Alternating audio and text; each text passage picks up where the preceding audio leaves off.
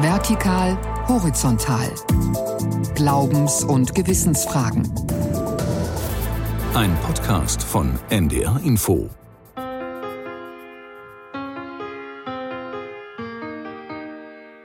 Wenn man das einmal verstanden hat, wie sehr eine Bindung an Gegenstände, an die Lieblingsjeans oder an die ach so wichtigen Bücher einen einschränkt und unfrei macht, dann kann eben so ein Datum, wo ich dann wirklich drei Müllsäcke nach unten bringe und merke, Mensch, ich kann ja im Grunde das halbe Bücherregal abbauen und den Kleiderschrank halbieren, hat dann wirklich so einen Moment von Befreiung und Aufatmen, der viele Menschen glücklich macht. Oft ist es so, dass Leute anfangen, auf der physischen Ebene zu entrümpeln.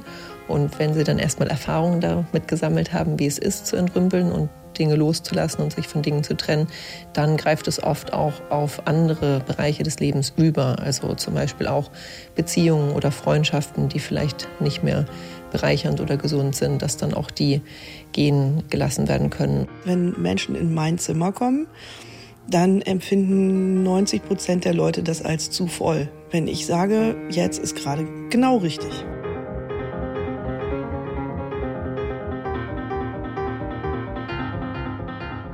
Aufräumen und mehr Ordnung schaffen. Mit diesem Vorsatz sind wohl ziemlich viele Menschen ins neue Jahr gestartet. Drei Wochen ist das jetzt her. Wie sieht's bei dir aus, Kirsten? Ja, so lala. Ich habe mir natürlich vorgenommen, mehr aufzuräumen und ich habe auch zusammengeräumt, ein bisschen zumindest, aber die Sachen sind noch nicht aus dem Haus, also habe ich jetzt drei neue, aber sehr ordentliche Stapel neben dem Schreibtisch. Ja, und damit sind wir schon mitten im Thema. Jeder Mensch, also zumindest im wohlhabenden Teil der Welt, besitzt ungefähr 10.000 Dinge. Das sagt zumindest die Statistik. Und das müssen weniger werden, sagt seit ein paar Jahren der Trend zum Minimalismus. Aufräumen und Ausmisten ist angesagt. Und das in so einem Maß, dass man sich fast schon schämen muss, wenn die Wohnung eben nicht schick und leer ist und auf abgezogenen Dielen nur noch ein paar ganz ausgewählte Designermöbel stehen. Was dann zur Frage führt, was steckt eigentlich hinter der Sehnsucht nach dem Aufräumen? Wir wollen heute übers Aufräumen reden, darüber, warum das Ausmisten so befriedigend ist oder zumindest sein kann, wo der minimalistische Lifestyle aber auch zu viel werden kann und was das Ganze mit Spiritualität zu tun hat. Aufräumen. Hat Minimalismus spirituelle Dimensionen? Das fragen wir heute in Vertikal Horizontal, dem Podcast für Glaubens- und Gewissensfragen auf NDR Info. Und herzlich willkommen dazu sagen Sabine Pinkenburg und Kirsten Dietrich.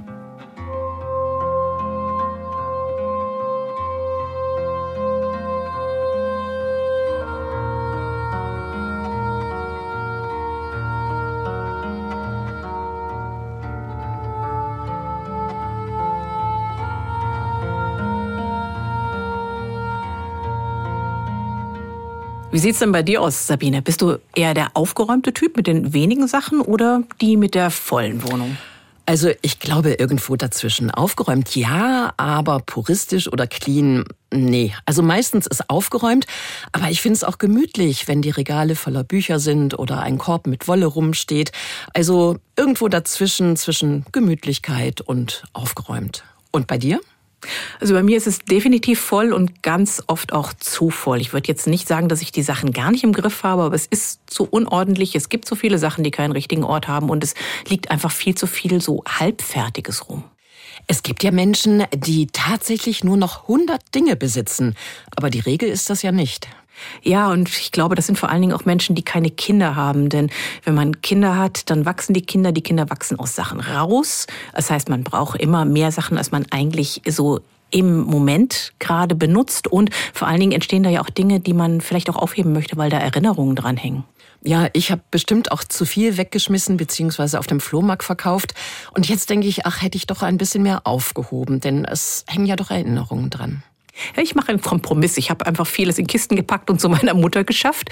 Und die lebt inzwischen allein in einem Einfamilienhaus und hat jede Menge Platz. Und mir ist damit schon klar, dass das die Entscheidung wegwerfen oder behalten einfach nur aufgeschoben hat.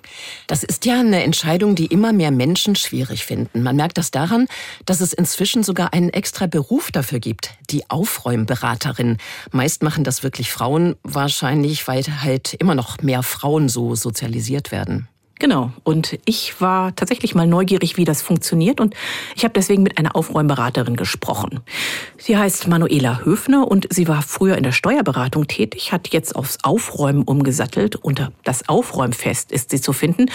Das heißt also, sie kommt nicht vom Ästhetischen her, über diese Ästhetik des Aufräumens, darüber reden wir später noch, sondern sie kommt wirklich daher, Leben und Lebensumstände in Ordnung zu halten. Und damit hat das Aufräumen ganz viel zu tun, sagt sie. Ich befrage die nach ihrer Motivation.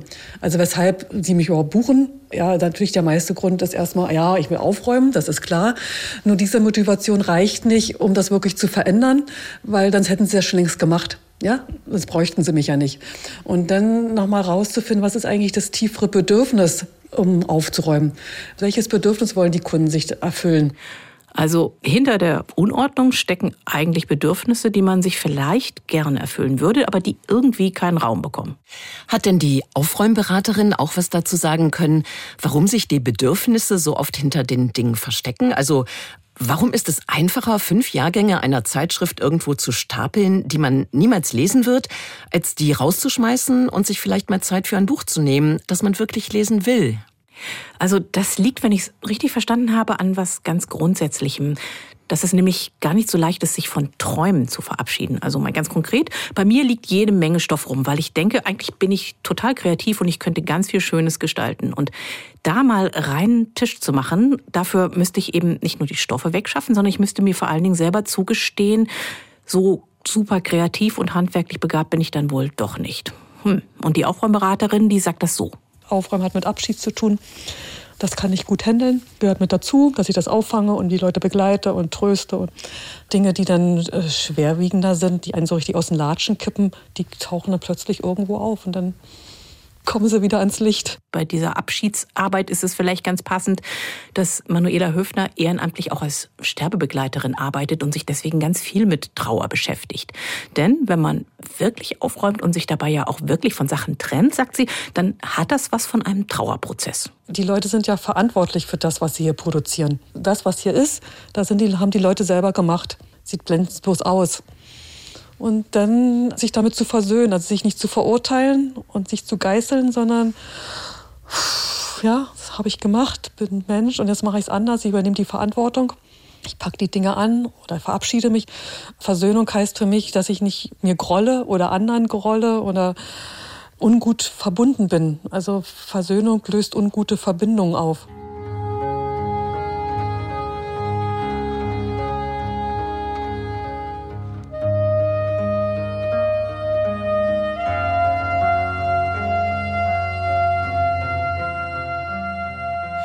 Also, aufräumen geht, wenn ich's richtig gründlich mache, ans Eingemachte, ans Innerste, an die Seele. Aber, und darüber möchte ich jetzt gerne sprechen, es hat natürlich auch was von Lifestyle. Beim Thema Aufräumen hast du da auch gleich so ein bestimmtes Bild vor Augen, so eine ganz bestimmte Sorte Wohnung? Ja klar, so helle, luftige Wohnung mit viel Holz, klare Linien, weiße Wände, skandinavisches Design. Minimalismus, also ein, ein ganz reduzierter Stil, ist seit ein paar Jahren ja richtig schick. Und da geht es halt eben auch nicht nur ums Aussortieren, ums Wegwerfen, Verschenken oder Verkaufen. Es geht eben auch darum, statt Opas Schrank in Gelsenkirchener Barock weiter zu nutzen, aber vielleicht nur noch einen Schrank und nicht mehr die ganze Schrankwand, eben auch Sachen mit dem richtigen, klaren Stil neu auszusuchen oder anzuschaffen. Ja, oder auf dem Flohmarkt zu finden als wunderbare Einzelstücke im Vintage-Stil. Oh ja. Minimalismus ist also nicht einfach nur weniger haben, sondern es ist das Richtige haben. Und darüber habe ich mit Lina Jachmann gesprochen. Sie hat ein paar Bücher zum Thema Minimalismus geschrieben. Einfach Leben hieß das erste. Man beachte den Doppelsinn, je nachdem, was man betont. Einfach oder Leben. Und diese Bücher sind zum Teil Ratgeber und zum Teil stellt Lina Jachmann auch Menschen vor, die minimalistische Lebensträume verwirklicht haben. Also die zum Beispiel wirklich in so ein winziges Tiny Haus gezogen sind oder auf einem Hausboot leben oder wirklich nur noch 50 Sachen besitzen, Socken inklusive übrigens. Und für Lina Jachmann ist Minimalismus das.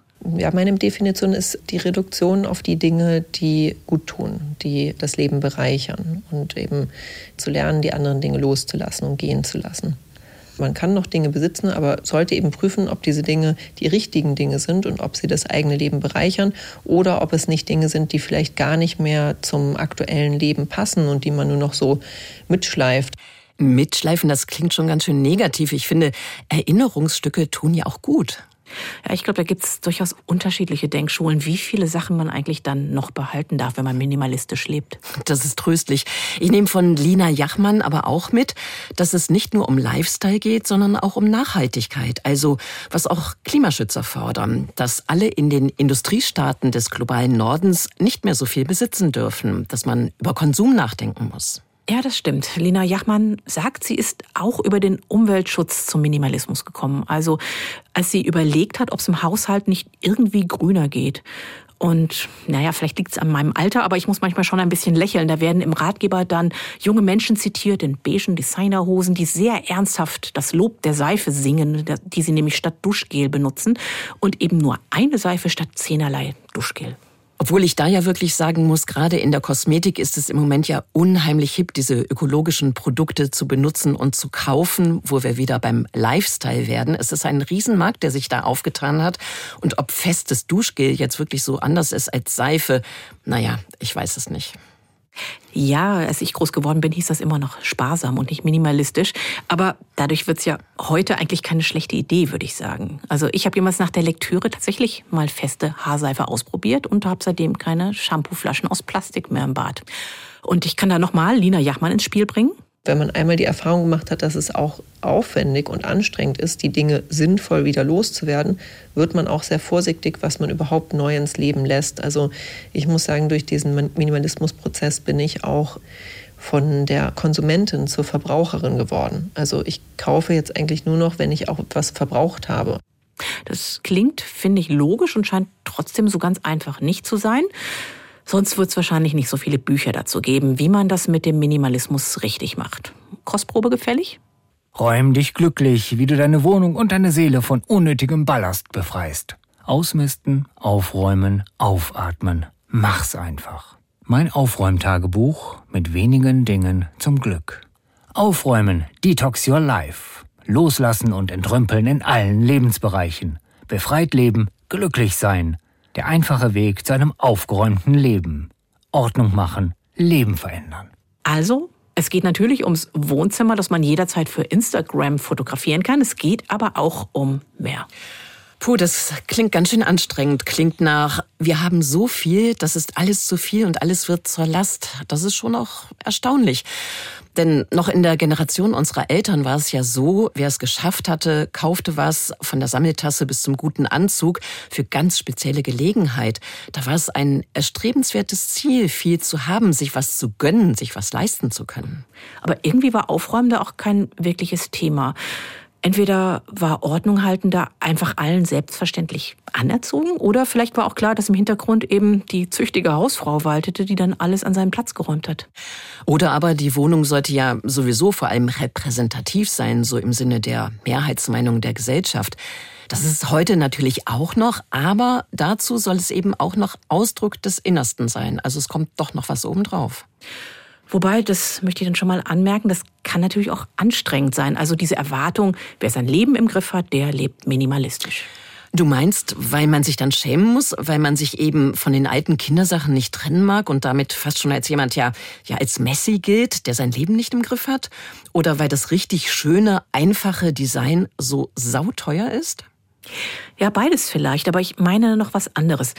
Wenn man sagt, ich gebe jetzt einfach alles weg, was ich nicht wirklich brauche, dann gehe ich ja ganz unausgesprochen davon aus, wenn ich mich dabei verschätzt habe und irgendwas dann doch noch brauche, was ich aber schon aussortiert habe, dann kann ich das einfach ganz fix nachkaufen. Aber was ist eigentlich, wenn ich das eben nicht kann? Weil ich zum Beispiel nicht das Geld habe oder weil ich andere Sachen brauche, die man nicht so leicht im Geschäft bekommt. Ich habe eine Freundin, die möchte ihren Namen im Radio nicht nennen, aber sie hat mir ziemlich überzeugend erklärt, warum Minimalismus für sie nichts ist. Ich bin relativ dick und kenne das, dass in dem Moment, wo ich mir was vorstelle zu brauchen, nämlich keine Ahnung, neue Hose, gibt es die nicht für mich in der Größe oder in der Ausführung, die ich gerne hätte. Und das ist was, was sich Menschen, die nicht dick sind, wahrscheinlich gar nicht vorstellen können, dass eben nicht mal eben an jedem Laden um die Ecke eine Auswahl von Dingen da ist, die das erfüllen, was ich brauche. Auch das führt natürlich dazu, dass wenn ich dann mal irgendwo eine Hose sehe, ich eher geneigt bin, die zu kaufen, obwohl ich sie gerade gar nicht brauche. Aus der Erfahrung raus, der Zeitpunkt wird kommen, wann ich sie brauche, und dann kriege ich sie vielleicht nicht. Naja, das leuchtet schon ein. Hat deine Freundin denn auch andere Kriterien, nach denen sie entscheidet, wann es dann doch zu viel ist mit den Sachen? Also sie sagt, solange sie es noch sauber halten kann, ist alles in Ordnung. Aber es ist eben schon so, dass sie tatsächlich permanent dagegen kämpfen muss, von anderen für jemand gehalten zu werden, die zu viel besitzt und ihr Leben nicht im Griff hat. Die gleichen Leute übrigens, die dann gerne auch mal was bei ihr ausborgen, weil sie ja wissen, dass sie viel hat.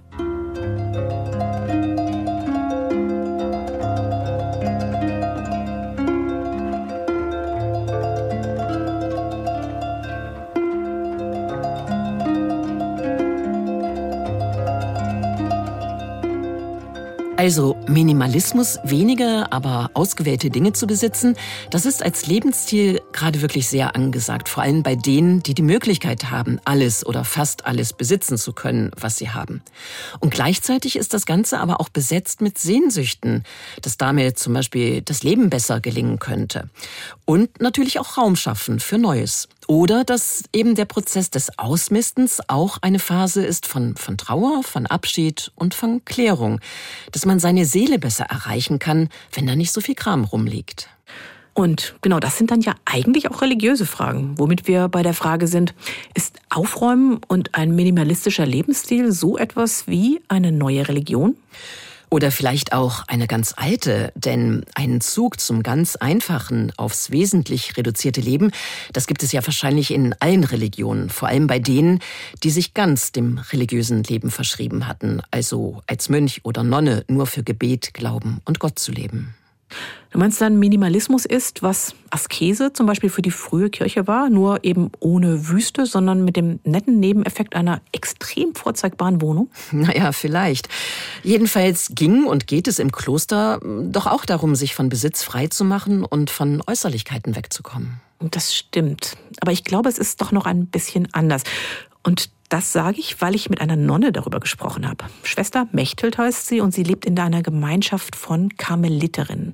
Das ist ein ziemlich strenger Orden, der sehr abgewandt von der Welt lebt. Und Schwester Mechthild lebt sehr minimalistisch. Wir haben eine gemeinsame Kasse, wir teilen die Dinge, die wir haben miteinander. Und dann hat natürlich jede Schwester ihren eigenen Raum, in dem sie wohnt, der aber auch eher spartanisch eingerichtet ist. Und dann haben wir natürlich persönliche Wäschestücke. Ich habe zum Beispiel bei mir dann auch eine Ikone, die mir wichtig ist oder so etwas. Aber im ja, umfangreicheren Sinne persönlichen Besitz haben wir nicht, sondern das gehört uns gemeinsam. Das klingt wirklich reduziert und so, als ob Aufräumen da ja kein Problem ist. Stimmt, aber trotzdem möchte Schwester Mechthild das nicht so gerne minimalistisch nennen. Ich halte es für ganz entscheidend, bei Lifestyle zu gucken, was ist die Grundhaltung? Worum geht's eigentlich? Minimalismus um des Minimalismus willen? Oder möchte ich Raum schaffen für was anderes? Ja, das würde ich einfach mal so als Grundhaltung voraussetzen für eben einen auf Gott oder auf, sagen wir mal, das Geheimnis unseres Lebens ausgerichteten Lebensstil. Ne? Und da ist dann die Frage, ja, und wenn ich jetzt da Raum und Platz schaffe, für was oder für wen? Ja, womit fülle ich das? Das ist wichtig. Das ist eigentlich die wichtigste Frage, würde ich sagen, weil ich kann wenig haben und an dem ganz wenigen doch ziemlich stark hängen, ja. Also so ein Leben als Nonne oder als Mönch, da sind die wenigen Sachen eigentlich nur Mittel zum Zweck. Denn man möchte den Kopf frei bekommen, um sich auf Gott konzentrieren zu können. Wie dann aber die Klosterzelle selbst tatsächlich aussieht, das ist eigentlich egal. Genau. Und bei Minimalismus als Lebensstil, da sind die wenigen Sachen dann eben doch wichtiger, weil es darum geht, da eine möglichst einzigartige Auswahl zu finden, die eben gut das widerspiegelt, was mich ausmacht. Und da bleibe ich dann doch ganz in der Welt, mache mich vielleicht sogar richtig dafür fit, damit ich in dieser Welt bestehen kann. Und deswegen ist es vielleicht denke ich mir, auch kein Zufall, dass so viele Ratgeber eben versprechen, dass ein aufgeräumtes Leben auch automatisch ein glückliches ist.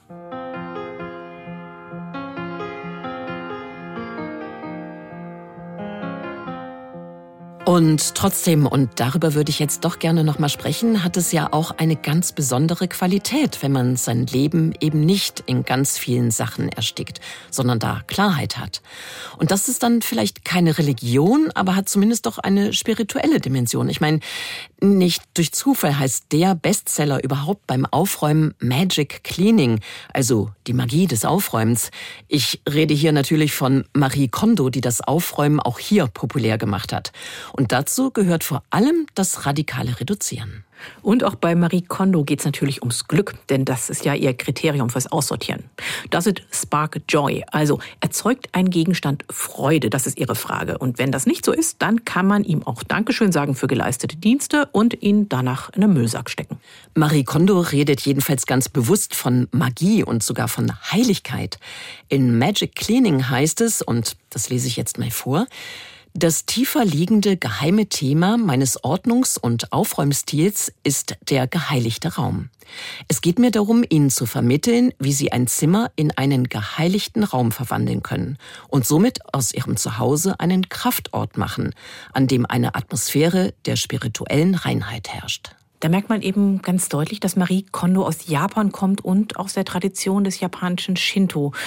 Und Shinto baut auf einen Naturglauben, nicht so sehr auf theologische Lehren. Und wichtig in dem Zusammenhang ist die Überzeugung, dass auch Dinge ganz prinzipiell eine Lebendigkeit haben. Und deswegen kann man sich dann auch bei einer Socke bedanken, die ihren Dienst getan hat und jetzt kaputt ist.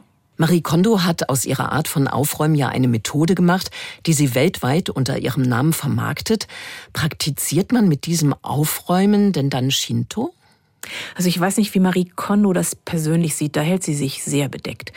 Aber es scheint schon so, dass sie Aufräumen als eine Art heilige Handlung sieht. Aber wahrscheinlich sind für die Wirkung dann doch vor allem die psychologischen Aspekte wichtig. Also, dass man eine Unordnung als bedrückend erlebt und dann die neue Klarheit durchs Aufräumen eben ganz entlastend empfindet.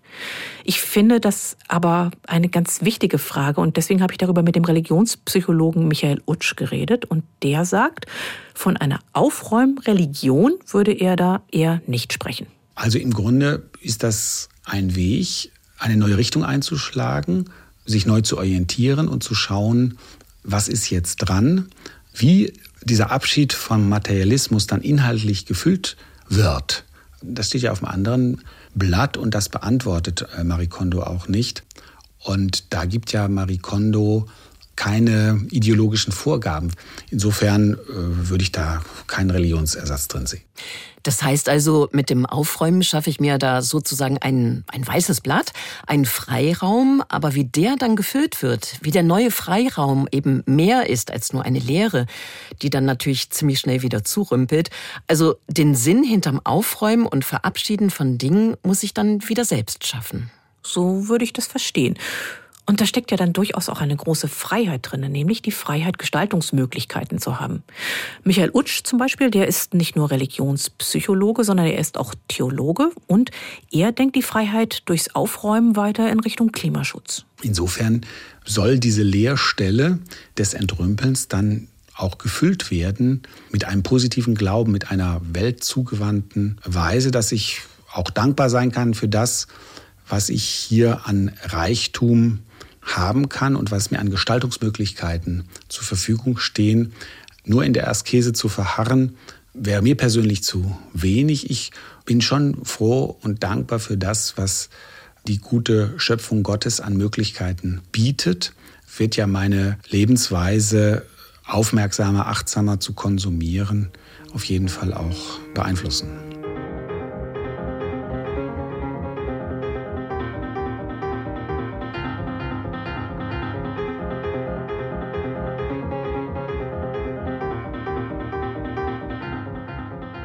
Also aufräumen kann eine heilige Handlung sein, ist aber eher keine Religion. Aber sowas wie eine spirituelle Kraft, das kann schon daraus entstehen. Ja, vielleicht, weil man einfach einen neuen Blick für die Dinge bekommt, wenn es nur noch so viele sind, dass man eben auch einen Überblick behalten kann. Ich fand in dem Zusammenhang ganz einleuchtend, was mir meine Freundin mit den vielen Dingen gesagt hat. Ich habe schon den Eindruck, dass es wichtig ist, äh, dass ich mir bewusst bin, dass jedes Ding, was ich besitze, auch Energie bindet. meine Aufmerksamkeit bindet, meine Zeit bindet, meinen Raum verändert, der um mich rum ist.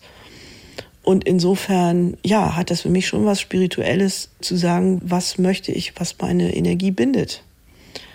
Da eine Entscheidung zu haben, wie viel Schönheit zum Beispiel kann ich in meinem Leben haben oder womit äh, möchte ich meine Energie auch nicht verschwenden. Ja, und was heißt das konkret? Oder andersrum gefragt, was würdest du nicht aussortieren und entrümpeln? Also ich tue mich schwer mit Menschen.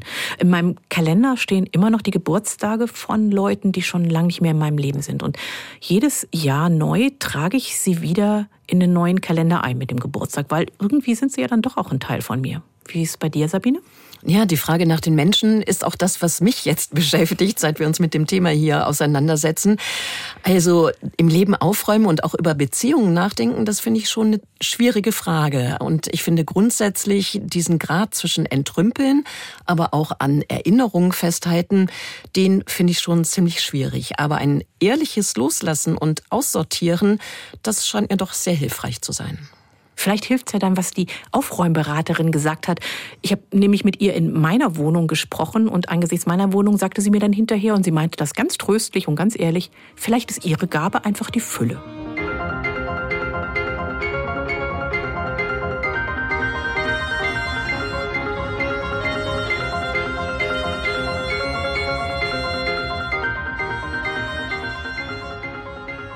Aufräumen hat Minimalismus religiöse Dimensionen? Das war heute unser Thema in Vertikal Horizontal Glaubens- und Gewissensfragen, dem Podcast aus Religion und Gesellschaft. Diesen Podcast könnt ihr, können Sie abonnieren und nachhören, zum Beispiel unter ndr.de-info oder auch in der ARD Audiothek. Und für alle Anmerkungen, Fragen, für Kritik und gern natürlich auch für Lob sind wir zu erreichen per E-Mail vertikal horizontal in einem Wort at ndr.de.